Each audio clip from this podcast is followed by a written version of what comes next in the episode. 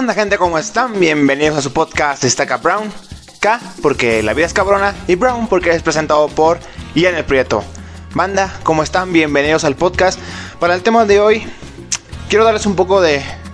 No un contexto como el de siempre, sino un contexto más actual, algo un poquito más histórico, más que una situación graciosa que yo pudiera darles. Quiero hablarles sobre uno de los mejores luchadores que ha visto el mundo. Creo que, más que uno de los mejores luchadores, creo que es el mejor personaje que haya existido en la historia de la lucha libre profesional. ¿A quién me refiero con esto? A The Undertaker. Sí, voy a hablarles sobre el hombre muerto, el fenómeno, el enterrador, el Undertaker. ¿Por qué, ¿Por qué voy a hablarles de esto? Bueno, hace unas tres semanas, Undertaker se retiró. El mismo día, 20 años después, se retiró en el mismo evento en el que debutó en la WWE. 30 años de carrera en la WWE. Toda una vida trabajando para esa empresa. Y vaya momentos que nos ha dejado el Undertaker. Déjenme decirles un par de cosas. Un poquito de contexto histórico. El Undertaker debutó en 1987 en el circuito independiente de los Estados Unidos. Tuvo un paso por diferentes, eh, por diferentes, pues ya saben, uh, pues promociones donde trabajó, se dio a conocer un poco. Fue contratado por WCW, que era la competencia o la segunda empresa más grande de ese momento en Estados Unidos, y posteriormente fue contratado por WWE. Él siempre fue tratado como algo especial, ¿saben? Él nunca fue ese tipo de luchadores que fueron ascendiendo poco a poco y que tuvieron un run como muy uh, bajita la mano, un poco modesto. Ya saben, como que primero empiezan siendo uh, peleando en las primeras luchas y luego van como subiendo, subiendo, subiendo, ganando un título de media cartelera, tal vez el de parejas, y después llegan al campeonato máximo. Pero él no. Él siempre trabajó con los mejores. Él siempre trabajó con las grandes estrellas del momento.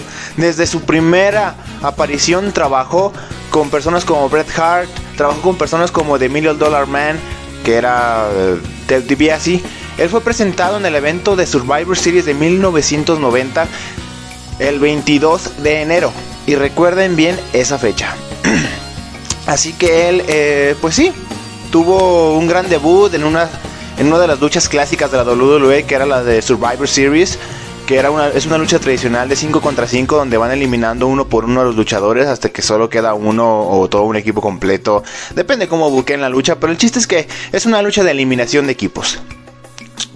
Y él siempre se topó contra los mejores, se topó contra Hulk Hogan, Yokozuna, Lex Luger, siempre tuvo un protagonismo muy cabrón en la WWE, desde siempre.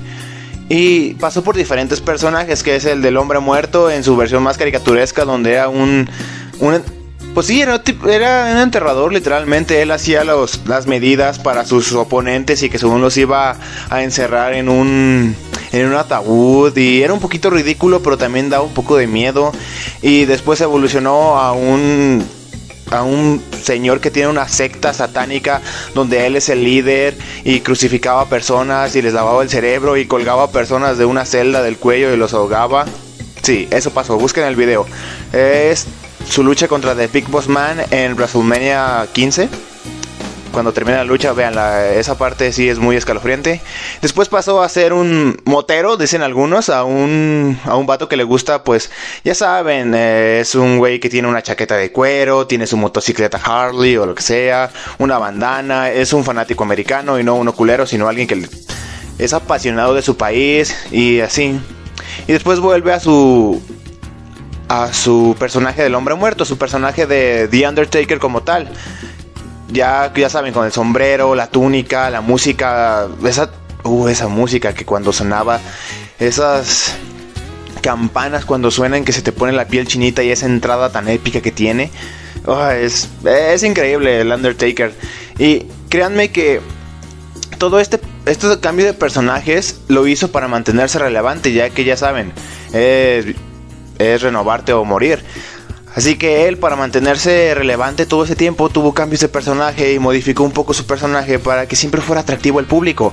Ya que en la primera época era una época muy caricaturesca, muy familiar, lo que manejaba la WWE. Después fue una época más oscura, más de más para adultos, más mm, trash TV, ya saben. Después fue la era de la Ruthless Aggression, donde fue pues ahora sí ya su personaje de The Undertaker como lo conocemos hasta la actualidad y que fue parte de nuestras infancias una gran parte de la infancia porque a mí en lo personal sí me llegaba a dar miedo el Undertaker, de verdad yo sí sentía un poquito de miedo cuando él aparecía porque tiene un aura muy cabrona, tiene un aura, tiene un aura ese it factor que, que no tienen muchas personas, que cuando lo ves entrar es de esas personas que cuando entran a una sala todo se detiene, esas personas que son más grandes que la vida, personajes más grandes que la vida. Eso era el Undertaker. Y yo neta disfrutaba mucho de sus luchas, pero ya les doy un recorrido que muy por la superficie, créanme que tiene mil cosas, tiene eventos de WrestleMania que los encabezó, que es el evento más importante de lucha libre en el mundo. Y él lo protagonizó varias veces, tuvo grandes rivalidades, tuvo grandes segmentos, tuvo una carrera legendaria. Pero hay algo que siempre ha caracterizado al Undertaker por sobre todas los demás. Algo que él, eh, ¿cómo decirlo? Algo que, que solamente lo tenía él, que nadie más tenía. No era un título, no era una lucha en específico, no era nada de eso. No. Él tenía la racha de WrestleMania, como ya les dije, que es el evento más importante de todo el pro wrestling, la lucha libre y el puro resu. Y ustedes dirán, ¿la racha? Sí, él debutó contra Jimmy Snuka, creo que fue en WrestleMania 5, si no mal recuerdo, si no luego les busco el dato. Y él debutó contra él y ganó. Y a partir de ahí no perdió una sola lucha llegó a tener un récord de 21 a 0. 21 luchas ganadas contra 0 derrotas, imagínense. 21 ganadas, 0 empates, 0 derrotas. Estaba muy cabrón el Undertaker. Era una leyenda. Pero un dato curioso, esta racha no fue planeada desde un principio por la WWE, ni los directivos, ni los bookers, ni los productores. En realidad, creo que como hasta la quinta, séptima lucha que ganó se dieron cuenta de que tenía una racha y pues ya comenzaron a explotarla más en sus historias. Y esto es lo curioso, porque Undertaker cuando se llegaba a WrestleMania usualmente no estaba en los planes de los títulos mundiales, ni siquiera de los títulos midcard, porque creo que solamente de los títulos midcard tiene el Hardcore y creo que no ganó el Intercontinental ni el de los Estados Unidos hasta la fecha. Él solo iba por los títulos grandes. Él era esa superestrella en la cual nunca necesitó títulos para estar relevante. Y cuando se llegaba al evento más importante, lo que a él lo hacía especial era ver quién iba a retarlo para romper la racha. Porque una reconocida revista de deportes, no recuerdo cuál, hizo una enumeración de los más grandes logros en la historia de los deportes. Y el único que coincidía con la lucha libre era la racha del Undertaker. Y eso estaba muy cabrón. Imagínense, 21 años de haber mantenido una racha de victorias en el evento más importante. Y desde WrestleMania 21, desde Randy Orton, se le tomó muchísimo más importancia a esto de la racha, ya que su rivalidad giraba en torno a que Randy Orton quería concentrarse, quería estar focus, ya saben, o sea, neta estaba, tenía sus ojos en la racha, quería romperla, quería ser el primero, ya que él tenía, ya que él tenía un personaje que era The Legend Killer, que peleaba contra leyendas del pasado, obvio, y pues se las madreaba, o sea, les ganaba luchas y ya era como de que aumentaba su ego, aumentaba, aumentaba como su estatus. Y quería hacer lo mismo con el Undertaker, pero el Undertaker era diferente. No es como esas leyendas que ya se movían lento, que se, se les notaban los años. No, el Undertaker se veía fuerte, se veía imponente. Literalmente Randy lo veía con miedo. Y de ahí empezó. Y obviamente Randy perdió la lucha. Y ahí empezó todo. Después siguió Mark Henry en WrestleMania 22. En WrestleMania 23 fue contra Batista por un título mundial y ganó. Obviamente. Después en el 24 fue contra Edge, que también fue con el título mundial en juego. Y no solo eso, fue el main event del evento. Y ser el main event del evento es de lo más difícil. Créanme que es muy difícil ser el main event de WrestleMania. En el 25, aquí es de, lo que yo les quiero hablar. Porque en las, desde las ediciones 25, 26, 27 y 28 sucede lo que yo le llamo la saga, la, la saga, el fin de una era. Déjenme les explico. Shawn Michaels, creo que todos recordamos a Shawn Michaels también, el chico rompecorazones de Showstopper, Mr. WrestleMania y million más eh, apodos que tenía, él no tenía lucha en WrestleMania. Y Undertaker tampoco. Y la WWE dijo, ¿sabes qué? Vamos a hacer como un, par de luchas, luchar, que hacer luchar a varios luchadores y que el que gane va a ser el que va a tener el honor de enfrentarte en el Magna Evento. Fue como de, ay, güey. Y Shawn Michaels ganó la lucha, derrotó a Vladimir, Kozlov. Y aquí hubo una puesta en escena tan chingona. Porque tomen en cuenta que Shawn Michaels tiene un pasado muy turbio. Era un drogadicto, alcohólico, le encantaban las fiestas, caía mal en el vestuario, era, era completo idiota. Y se renovó. Tuvo una lesión en la espalda que casi lo retira y en ese transcurso de tiempo, cuatro años, él se hizo cristiano, se renovó, se hizo una mejor persona y es un gran adepto del cristianismo.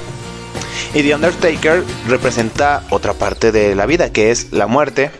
En este caso sería Shawn la vida y Undertaker la muerte. Mejor se los explico desde las entradas. Shawn Michaels entra con una luz blanca en el escenario y va bajando en una plataforma con la luz sigue destellando, está muy cabrón a la entrada. Tiene un traje blanco, un sombrero blanco, todo lo contrario a Undertaker y va bajando. Y se escucha un canto angelical, se, se ve preciosa la entrada. Y él pues entra, hace su entrada y después llega Undertaker.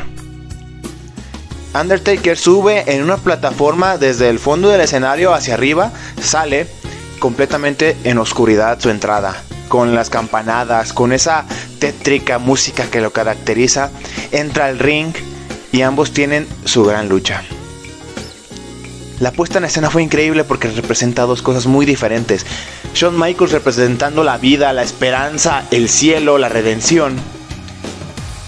Y Undertaker representando la muerte, la oscuridad, el sufrimiento y la caída. Es increíble esta lucha. Créanme que todo estuvo para que esta lucha es considerada la mejor en la historia de la WWE. Créanme, es espectacular la lucha. Creo que es la mejor lucha que han tenido los dos. Porque no sé, es demasiado especial. Entonces, sucede la lucha, todo el pedo. Shawn Michaels está nada. Una palmada se quedó a esto, a esto de, de pegar en la lona y finalmente ganar ganar al Undertaker, romper la racha. Pero no. Shawn Michaels pierde y aumenta a 17 a 0 la racha del Undertaker. Y durante el año el Undertaker gana pues, el campeonato mundial pesado, eh, tiene unas grandes rivalidades. Shawn Michaels gana Reforma DX y gana los títulos en parejas junto con Triple H. Y créanme que aquí sucede algo. Durante todo el año se dieron como esos pequeños indicios de que Shawn Michaels le afectó esa derrota más de lo que uno podría esperar. Shawn Michaels desarrolló una, una pequeña no una pequeña, una gran obsesión por derrotar a The Undertaker en WrestleMania. Él quería vencerlo, porque la gran mayoría de las luchas que han tenido alrededor de todos los años, desde los años 90, las ha ganado el Undertaker. Y si no las ha ganado, normalmente le da una paliza a Shawn Michaels. Entonces como que todo eso fue aunándose y, juntándose y Shawn Michaels lo fue cargando hasta que dijo, sabes que quiero vencerte. Y en un episodio especial de Raw, que es el programa insignia de WWE, que sucede cada lunes a las 7 de la noche aquí en México, véanlo. Este. Shawn Michaels está. Va a recibir un premio. Va a recibir un premio por la lucha del año junto con el, con el Undertaker. Y obviamente, manteniendo el personaje, Undertaker no aparece. Shawn Michaels agradece, todo bonito, todo bien, de que fue la lucha del año, muchas gracias por considerarla como tal. Pero pasa algo. Se da la vuelta y regresa con una cara diferente, tiene una cara de felicidad, tiene una cara de enojo, una cara de frustración. Y dice, Undertaker, tú y yo en WrestleMania otra vez. Y aquí empieza a desarrollarse más la historia. Entonces, eh, Shawn Michaels, por esa obsesión que tiene, quiere ganar el Royal Rumble, que es la batalla real, y el que gana tiene una oportunidad por un campeonato mundial en WrestleMania, en el evento principal. Aunque casi nunca sucede esto, pero pues bueno, decisiones creativas. El chiste es que Shawn Michaels dice que quiere ganar, y en una de esas sale eliminado. Quiere ganar porque pues quiere derrotar a Undertaker por el título mundial pesado en WrestleMania, porque en ese tiempo Undertaker era el campeón mundial pesado. Quiere ganar y al final sale eliminado. Y su locura lo lleva a tal grado que empieza a atacar a todos. Se vuelve a subir al ring a pesar de que ya está eliminado. Golpea a árbitros, golpea a su, a su amigo Triple H, también lo eliminó incluso. Y fue como de, este güey está loco, se está volviendo loco y se notaban en sus expresiones faciales, en cómo actuaba, ya no sabía qué hacer. Entonces a la noche siguiente, desesperado, le dice a Undertaker, quiero retarte, quiero ganar en WrestleMania, porque creo que el, ganador de ese año, creo que fue Edge, creo que ya había escogido a su, a su retador, digo, a su, el campeón que quería retar, y Shawn Michaels le dijo, yo quiero retarte a ti. ¿Y saben qué pasó? Pues le dice que no al Undertaker. Y esto hace que la locura, la obsesión de Shawn Michaels suba y suba y suba y lo carcoma y no pueda vivir, llegando al punto en que incluso perdió los campeonatos mundiales en parejas junto con que tenía junto con Triple H, los perdió por un descuido de él, por un enojo de él. En todo esto hay un evento que se llama Elimination Chamber o la cámara de eliminación, que es una lucha especial, donde están dentro de una cámara que está recubierta por cadenas, tiene sus propias cámaras individuales para encerrar a todos los luchadores y van saliendo de a poquito. Shawn Michaels irrumpe en la lucha que él no estaba programado en la lucha. Le da una patada aviónica a Undertaker y hace que pierda su campeonato mundial pesado. A la noche siguiente aparece en Raw Undertaker y le dice, ¿sabes qué? Acepto la lucha, pero si tú pierdes, quiero que te retires. Si tú pierdes, tu carrera se acaba. Y Shawn Michaels dice una de las frases más chingonas que he escuchado en el mundo del pro wrestling e incluso en el entretenimiento le dice, si no puedo vencerte en WrestleMania, yo no tengo carrera. No mames, yo estaba emocionadísimo cuando vi eso. Y la promo, la promo promocional, es un video promocional donde resumen la historia entre estos dos y se escucha una una canción de placebo se llama Running That Hill. Escúchala. Él se ve la locura, la historia de Shawn Michaels, cómo él quiere ganar, quiere vencer a Undertaker, quiere quitarle lo más preciado que tiene, que no es el campeonato mundial pesado, es su racha en WrestleMania. Y sucede la lucha y la lucha es muy diferente a la pasada, no es tan pausada, no es tan metódica porque ambos ya se conocen bastante, pero sí es muy intensa. Shawn Michaels se ve que quiere ganar rápido, quiere ganar como dé lugar. Y pues sucede lo fatal. Shawn Michaels pierde. Pero antes de perder, créanme que tiene uno de esos momentos que se te quedan en el corazón. Porque Shawn Michaels está acabado. Llega un punto en el que ya usaron sus finishers, la patada aviónica, la tunda rompecuellos, ya usaron de todo. Y ni uno de los dos cae. Pero llega ese punto donde Shawn Michaels está acabado, ya no puede ni siquiera estar de pie por su cuenta. Ah, se va incorporando usando al Undertaker como apoyo. El Undertaker está a punto de acabarlo, ya saben, haciendo su típica, su típica, ¿cómo se dice? Seña, burla. Pero duda, Undertaker duda y piensa en tener piedad de Shawn Michaels. Y Shawn Michaels con su orgullo le da una bofetada pero una bofetada tan cabrona que hace enojar a Undertaker, se pone todo rojo, se encabrona y le hace una tunda de rompecuellos con un salto que neta, no mames, si no fueran profesionales, le hubiera roto el cuello a Shawn Michaels. Cae Shawn Michaels y llega a la cuenta de tres y pierde. Y se acabó la carrera de Shawn Michaels. Una de las carreras más legendarias de toda la historia. Gran forma de irse, la verdad. Al final, al día, al, día siguiente en Raw, el lunes siguiente, pues Shawn Michaels da su discurso, sale Undertaker, le muestra respeto. Y así la racha aumenta a 18 a 0. Y eso no es el fin de esta saga. Su mejor amigo Triple H, que ya lo había mencionado, es el mejor amigo de Shawn Michaels. Y el Undertaker no apareció durante, creo que todo el año, 2010. Creo que sí tuvo una rivalidad con, con Kane, su hermano, pero pues no fue muy buena y no vale la pena rememorarla aquí. El chiste es que Triple H y Undertaker no habían aparecido en mucho tiempo en la WWE. Y un lunes en Raw aparece Undertaker y antes de que pueda hablar sale Triple H. Salen y no dicen ni una sola palabra. Solo se muestra el cartel de WrestleMania y ambos lo miran. Y con ese silencio se lanzó un reto.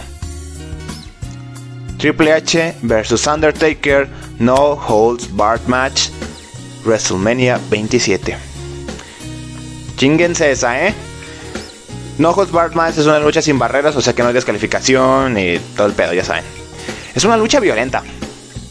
Es una lucha muy violenta y donde le dieron una paliza al Undertaker. Todo lo contrario a Shawn Michaels.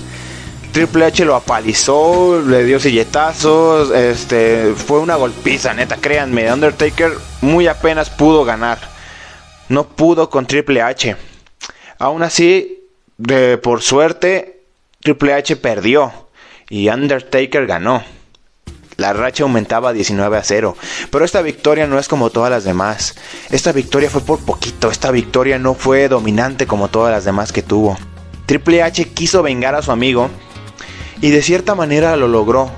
Porque hirió el ego del Undertaker, hirió su orgullo, hirió ese orgullo que tenía de que en WrestleMania él siempre se veía poderoso. Y esta vez, si bien ganó, si bien ganó Undertaker la lucha, Triple H fue quien salió caminando de la arena, porque Undertaker de la paliza colapsó. Él colapsó y tuvo que salir en camilla de la arena. Después no aparecieron mucho, y había ciertos videos de Undertaker donde pues quería retar a Triple H, pero ahora Triple H era el que no quería luchar contra él. O sea, es como un espejo de lo que pasó en la en la, en la primera parte de la saga del fin de una era, donde Undertaker era el que se negaba, donde el que tenía la obsesión era Shawn Michaels, y acá ahora es Undertaker quien tiene la obsesión de vencer a Triple H. Porque si bien ganó la lucha, Triple H lo venció en espíritu, lo venció en fuerza, lo venció en casi cualquier aspecto. Lo único es que oficialmente Undertaker ganó. Pero eso no es suficiente para él. Lo que él quiere es ganar, pero él quiere ganar de verdad. No quiere vencer en una lucha, quiere apalizar a Triple H. Pero Triple H ya tiene otro puesto en la compañía, ya no es un luchador, ya es un directivo, ya es alguien que tiene que ver por los negocios, ya es alguien que tiene que ver por lo mejor. Y lo mejor es tener a Undertaker. Ambos tienen varias conversaciones en las cuales Undertaker presiona y presiona y presiona a Triple H. Y la única forma en la cual Triple H reacciona de manera diferente, y ya no como ejecutivo, sino como un luchador de verdad, es cuando le dice que Shawn Michaels siempre fue y será mejor que él. Esto hiere a Triple H porque durante muchísimo tiempo se creyó eso. Porque durante la primera etapa de DX, Triple H solo era el ayudante de Shawn Michaels, solo era su, su artichincle. Y tardó mucho tiempo en despegarse de ese estigma que tenía. Y en eso, Triple H le responde que él no quiere pelear otra vez contra The Undertaker, porque sería acabar con una era. Sería acabar contra eh, sería acabar con el último vestigio de una era maravillosa de la lucha libre del pro wrestling pero Undertaker no le importa. Y al final aceptan la lucha. Y se agrega a Shawn Michaels como árbitro especial de esta lucha. Es especial. Y es especial porque también utilizan una de las estructuras más violentas y devastadoras de la WWE. Hell in a Cell. Y es una lucha que ambos conocen muy bien. Porque Undertaker y Triple H han dado las mejores luchas Hell in a Cell que se han dado. Están brutales esas luchas. Búsquenlas. Busquen las luchas donde ellos participan. Créanme, no se van a arrepentir. Son de lo mejor que pueden ver. Ambos conocen muy bien la estructura. Incluso, incluso Undertaker y Shawn Michaels fueron los primeros en luchar dentro de esa celda. Y créanme, se puso violenta la cosa. Se llegó el día de la lucha en WrestleMania 28. Se le llamó el fin de una era a esta lucha. Fue una lucha violenta, tan violenta o más que la del año pasado. Se dieron con todo, incluso está prohibido darse silletados en la cabeza. Y se dieron silletazos en la cabeza. Varios silletazos, golpes con el mazo, eh, golpes contra la estructura, traiciones.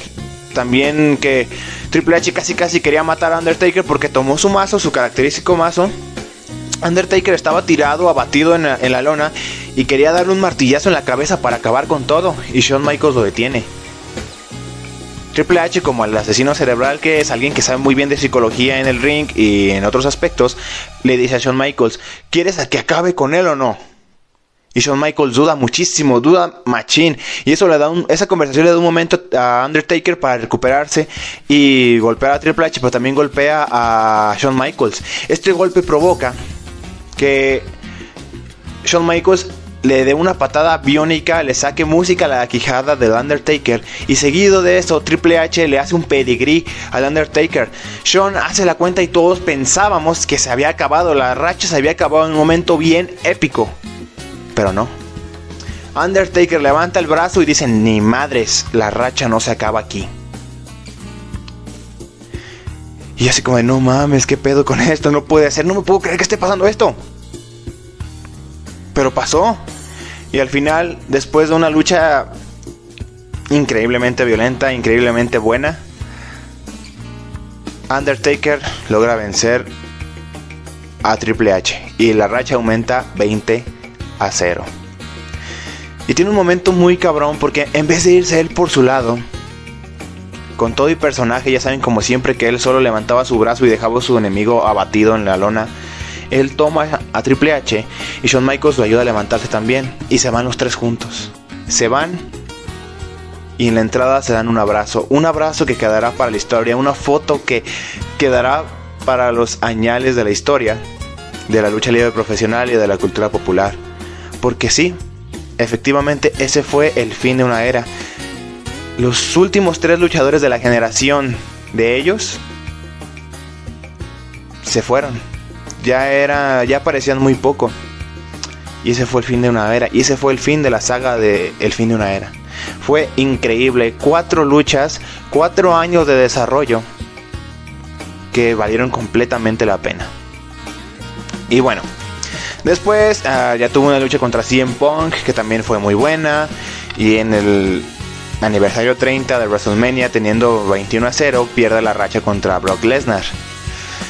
Y más que molestarme este momento, creo que fue muy emocional porque fue en ese momento, creo que yo tenía 15 años ya. Y para mí fue como una de esas veces en las que vas sintiendo que tu infancia o tus momentos de inocencia se van acabando poco a poco. Mm, no sé, como por ejemplo cuando se acabó Dragon Ball GT, también yo lo sentí. Eh, porque yo lo vi muchísimo después de Dragon Ball GT. Ya saben, ese final con la de con esa canción tan rompedora de corazones y ese momento donde ven todos los momentos donde Goku desde bebé hasta que es grande, se casa, tiene hijos. No sé, a mí me rompe mucho el corazón ese, ese momento, pero bueno. Al final, Undertaker perdió su racha y de allí empezó una espiral de, de que pues llegó a tener unas luchas decentes, pero ya no era lo mismo, ya se le notaban los años, ya se le notaba que estaba viejo, ya se le notaba que que cada vez que tenía que volver a luchar se tenía que operar la, la, la cadera o las piernas y tenía que ir a, a terapias criogénicas para poder sentirse mejor. O sea, ya se notaba los años, ya se notaba que Undertaker ya no podía con el legado que él tenía. Y él sentía esta responsabilidad de darle a los fanáticos buenas luchas, darle una buena lucha de retiro para él poder sentirse a gusto y decir ya me puedo ir. Pero cuando él daba una buena lucha, una lucha decente, él se sentía con más pila y después daba una lucha mala. Y después quería reivindicarse de esa lucha mala y así empezó un círculo vicioso en el cual él no podía dejar descansar su cuerpo y no podía dejar descansarse a sí mismo porque se sentía culpable de que no le estaba entregando a los fanáticos tanto como ellos le entregaron a él. eso habla muchísimo de The Undertaker y de su ética de trabajo. Porque no solamente eran las luchas, eran los programas, no. Él siempre mantuvo el personaje. Él siempre que tenía una aparición pública que iba a cenar con su esposa o así, él siempre iba de negro. Él siempre traía unos lentes, vestía de negro. Él mantenía el personaje siempre, incluso en las entrevistas, cuando lo obligaban a ir a entrevistas, él mantenía el personaje de The Undertaker. Él no hablaba como la persona, él hablaba como The Undertaker, él hablaba como el enterrador. Él siempre te iba a hablar dentro del kayfabe o del mundo o de la ficción de la lucha libre. Y como ya les dije, lo mantuvo durante 30 años, vistiéndose de negro, teniendo poquísimas apariciones públicas. Sus redes sociales estaban casi abandonadas hasta hace un año, cuando empezó a mostrar más cosas de su vida personal y sus gustos. Entonces, sí, o sea, The Undertaker es alguien excepcional, es alguien que está comprometidísimo con su trabajo y tanto como lo benefició como lo pues lo, perjudicó, como ya les dije, por este, este círculo vicioso de no poder dejar descansar su cuerpo y darse cuenta de que ya era hora de enterrar al personaje. Hasta este 2020. Ya saben, sucedió lo de la pandemia, no hubo público en WrestleMania, pero tuvo una lucha muy buena contra AJ Styles, uno de los mejores luchadores de toda la historia. Y gracias a esa lucha hicieron también un documental en el cual él contaba toda su experiencia y muchas cosas que ya les dije las cuentan en ese documental. Véanlo, se llama The Undertaker The Last Ride, vale muchísimo la pena a pesar de que no sean fanáticos de la lucha libre, vale muchísimo la pena conocer toda esa historia y todo este misticismo del Undertaker.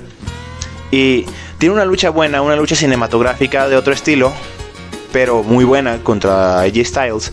Y como que eso le da esa tranquilidad que él necesitaba para retirarse. Así que el 22 de noviembre de 2020, 30 años después, se le hace un homenaje en el evento Survivor Series, el mismo donde él debutó. El mismo día, el mismo evento, la misma fecha, 30 años después, The Undertaker sale por última vez con sus características campanadas, su característica entrada. Y tan sobrio como siempre fue, sin dar demasiadas palabras, sin dar un discurso largo, tan sobrio y simple como él hubiera querido. Y estoy seguro que él lo quiso así, porque hay mucha gente que dice que no, que fue una decepción, que así no debe de ser, debe ser más emotivo, no, es que no se trata de eso. Se trata de que estábamos viendo por última vez a The Undertaker estábamos viendo por última vez al fenómeno, al mejor personaje que haya existido en la historia de la WWE y del pro wrestling, la lucha libre y el progreso en general. Ese 22 de noviembre de 2020 dejamos de ver a The Undertaker y por fin vimos como Mark William Calloway dejaba descansar en paz a The Undertaker, como siempre lo hizo él mandaba a descansar en paz a todos sus rivales. Pero esta vez al que le tocaba descansar en paz no era otro que al mismísimo, que a la leyenda, que al ícono, The Undertaker. Y bueno banda, eso fue todo por el día de hoy. Espero que les haya gustado muchísimo, a mí me gustó muchísimo hacerlo. Creo que es muy especial para mí porque yo cuando la vi me sentí como cuando vi su despedida. Me sentí como esas morras de One Direction, fanáticas de One Direction, que se ponen a llorar cuando ven el video de History o algo así, no sé. Pero yo me sentí como ellas porque se ponen a llorar, porque yo nunca había llorado por nada de eso, ¿saben? Pero fue la primera vez que lloré porque, no sé, lo sentí muy cabrón porque Undertaker ha sido parte de mi vida. Es de mis luchadores favoritos, tiene luchas de él, son de mis favoritas de toda la historia, entonces es como de verdad significó muchísimo para mí. Y también yo soy de los que decía que debió de haberse retirado en esa lucha del fin de una era, porque fue el momento perfecto. Pero creo que ese también fue un gran momento. Un momento en el cual veíamos como una leyenda se caía. Pero que en realidad no hay forma de que, que una leyenda como él caiga.